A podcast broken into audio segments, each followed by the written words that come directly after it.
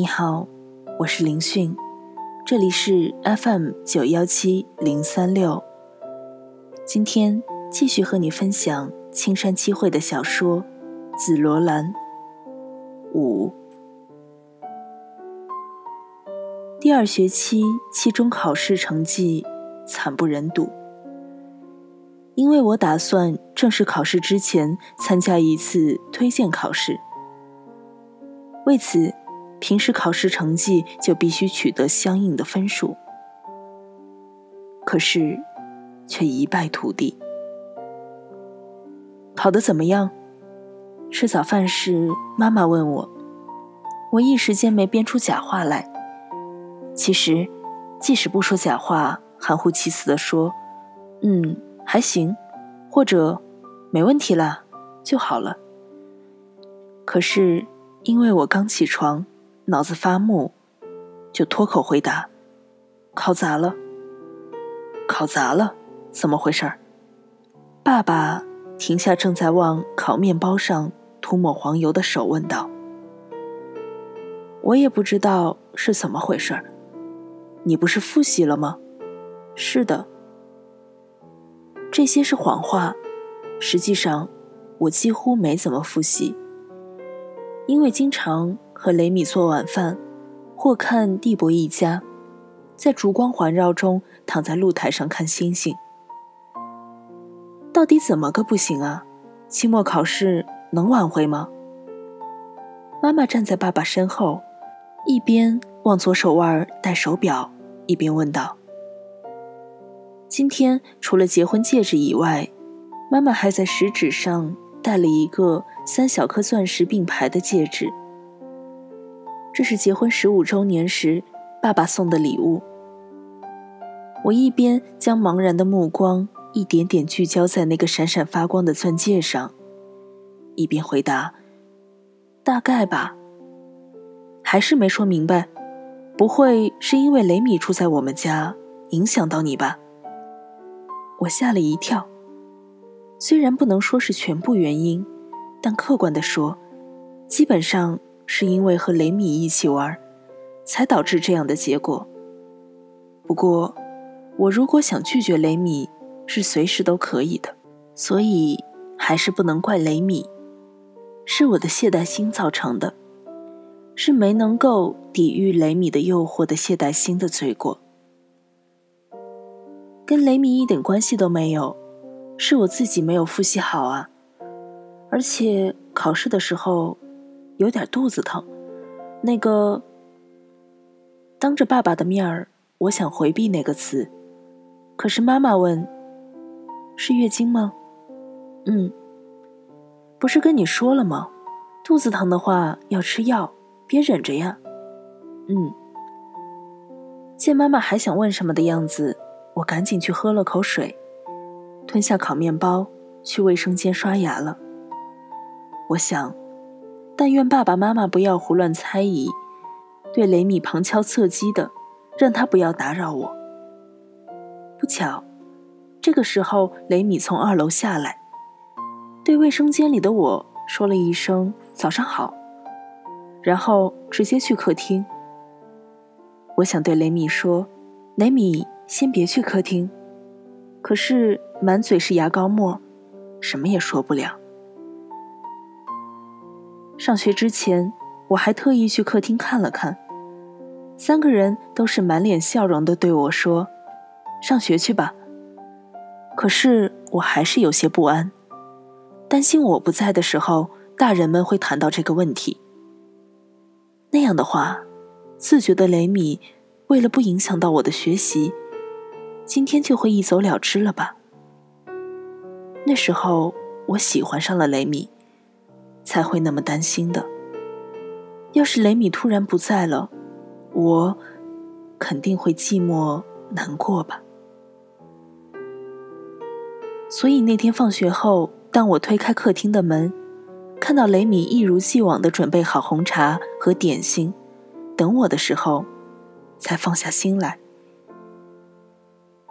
今天白天吧，我像往常那样坐在雷米身边。正要告诉他今天吃午餐的时候，值日生不小心把炖菜桶弄翻的事儿。可是，雷米制止住了我，盯着我说：“兰子，我问你，什么？”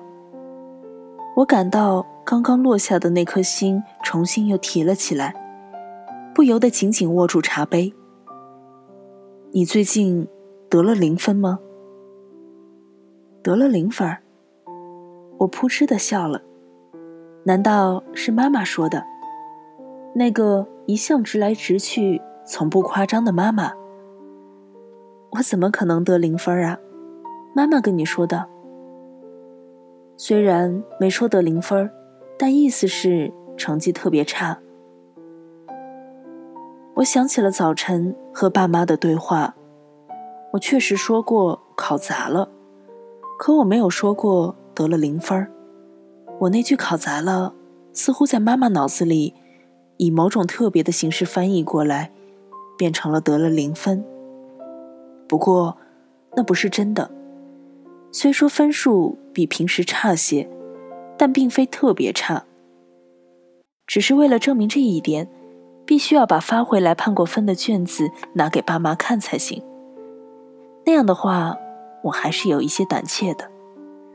所以我打算在期末考试时一定要挽回来。哎，到底是怎么回事？雷米戳了我胳膊一下，我才回过神儿来。且不说妈妈，这个连雷米都不好糊弄。兰子，我很担心你，告诉我吧。数学最差，比平均分还低了十分，其他科目都是平均分。平均分，平均分就是考砸了。雷米瞪大眼睛，眼白上有几道细细的血丝。因为我想去的高中是这一带分数很高的学校，所以我这个分数会比较危险。那么去别的高中不行吗？高中学的东西不是都差不多吗？上高中以后主要靠个人力量了。我当年就是去了差生云集的乡下高中，但考大学的时候我玩命复习呀，因为我非要进那所大学不可。是吗？结果就考上了。嗯，刚过及格线，于是我就认识了你的爸爸妈妈，现在才能坐在兰子身边。所以说，人生莫测啊。是啊。我默默的喝着红茶，今天的点心盘里是没有添加果料的，有点咸的黄油味儿，后方块曲奇。这种曲奇奶油味儿很重，还有点咸。我一边说，一边想象起大学时的雷米，想象着妈妈描述的眼睛里炯炯有神、才华横溢、精力过人的年轻时的雷米。年轻时的雷米给妈妈办的校刊写了很多小说，同学们都认为雷米。一定会成为了不起的小说家。想当小说家是什么样的感觉啊？我问道。我是在问上大学时的雷米，而不是面前的雷米。怎么突然问这个？雷米是为了当小说家才刻苦学习的呀。为什么问我呀？我可不是小说家呀。可是上大学的时候，你写了好多小说吧，还多次成为新人奖的候选人吧？妈妈说的。没想到男子什么都知道。雷米的脸上刹那间浮现出不快的表情，可我并不介意，追问道：“为了写小说，也努力过学习吗？”这个嘛，因人而异吧。雷米呢？努力学习了吗？学习，怎么说呢？学了不少东西吧。学了什么？在大学里学的吗？有的在大学里学，也自己看书写文章。雷米写了什么小说啊？这个不能说。雷米咯吱咯吱地吃着曲奇，喝了一大口红茶，然后微微绷起脸，正视我的眼睛，说道：“小说家要把自己内心所想的话，都用美好的词表达出来，所以肯定很难。什么？所有的？就是说曲奇有点咸什么的也算？是啊。那么，举个例子。”想说曲奇有点咸的话，怎么表达呢？就直接说啊，单纯是非常之美的。这个世上故弄玄虚、夸大其词的表达太多了。可是，如果大家都说的特别单纯的事儿，咱们这样聊天也就很没意思了吧？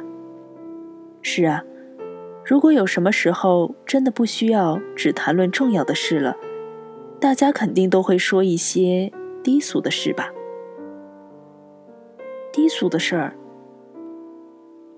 我的脑子里走马灯似的浮现出当时自己所知道低俗的字眼，非常的粗俗，我感到自己脸红了。不过，男子最单纯、最低俗的词语，有些时候也会成为最高雅的词语。但是，大家怕一不留神就会堕落到低俗里去，而且绝对不想成为低俗的人。所以，原本一句话就可以说明白的事儿，却包裹了好几层可有可无的词语，让别人看不到里面的东西。这样修饰一番之后，才扔给对方说：“请看看吧，这是我的想法。”于是。接到这个包了好几层装饰语言的沉甸甸包裹的对方，费了好大的劲儿，一层一层剥开包裹的词语，终于见到了最重要的那句话的时候，扔给他这句话的人，早已经离开了，因为没有人愿意一直待在那里。雷米仰靠在沙发背上。双手枕在脑袋底下，把腿伸到茶几上面。雷米虽然很怕冷，却喜欢光着脚。他的脚背很低，很干燥，指甲剪得秃秃的。我也学着他的姿势，把腿伸在茶几上面。雷米噗噗的深呼吸着。在这个世上，人们说的话。差不多都是这样。大家写的东西、说的话，就连图书馆里摆的书也都是一样。我特别讨厌这样的人。可是不这样的话，人们之间就很难相处，这也是事实。所以，我也像大家那样做了。兰子，这事儿你怎么看？雷米就是这样，经常一本正经的提出这种对于一个中学生来说很有难度的问题。雷米总是希望能得到对方认真的回答，而非打马虎似的，或者开玩笑。因此，只要我的回答不痛快或太简单的话，他的脸色就会骤然一变。那天也是。